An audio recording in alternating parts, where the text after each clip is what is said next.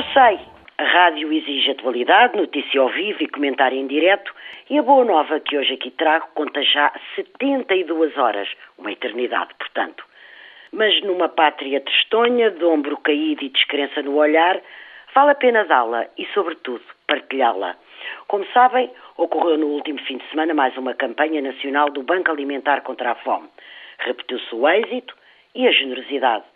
Foram milhares as toneladas de alimentos recolhidas por esse país fora e já em distribuição, aliás, por quem delas tanto necessita.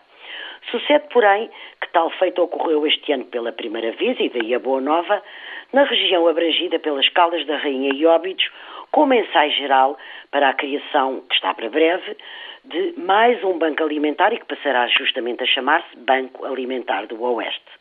Ao longo de meses pude assistir e por vezes participar na meticulosa organização deste desafiador projeto que no sábado e no domingo deu os seus primeiros passos e felizes passos assenta a enérgica equipa de dezenas de voluntários locais. O resultado foram 26 toneladas de alimentos recolhidos, o que por si só expressa não só o modo tão disponível como as populações de Óbidos e Caldas abriram os braços a esta iniciativa, como, sobretudo, mostraram que há muita gente boa à espera de oportunidade para mostrar que o é.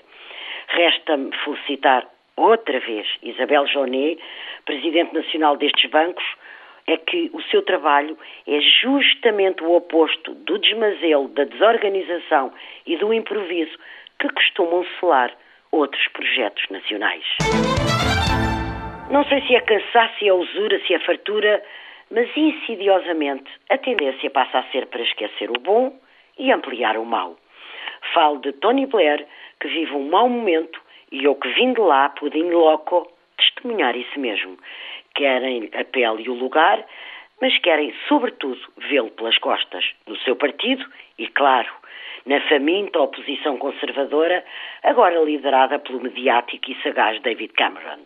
Nada de muito novo é da natureza humana e viu o mesmo ocorrer, por exemplo, com Felipe González, que tantas vezes entrevistei, esse formidável primeiro-ministro espanhol que durante 14 anos governou muito bem e muito corajosamente os vizinhos aqui do lado. Mas o tempo é inclemente e os 10 anos que Blair leva de liderança são politicamente considerados anos demais. A leveza do ar exige caras novas, como se por si só elas garantissem o melhor, mas foi justamente o melhor, ou quase, que Tony Blair trouxe à sua pátria. Se é certo que foram pesados e bem pesados os erros cometidos e, sobretudo, a sua insistência na maldita questão iraquiana e as igualmente malditas divisões que esses mesmos erros introduziram na União Europeia, Blair ficará na história da Inglaterra e da Europa pela atitude radicalmente nova, a energia e a vontade que trouxe ao entendimento do que é fazer política hoje e, consequentemente, do que é governar no século XXI arejou o trabalhismo, arredou ideias velhas, tirou o bafio a ideias feitas, ousou, mudou, modernizou, inovou. E com isso deu felicidade e saúde económica ao povo britânico durante 10 anos. Não parece pouco. E, ou muito me engano, ou um dia a história é isto mesmo que dirá.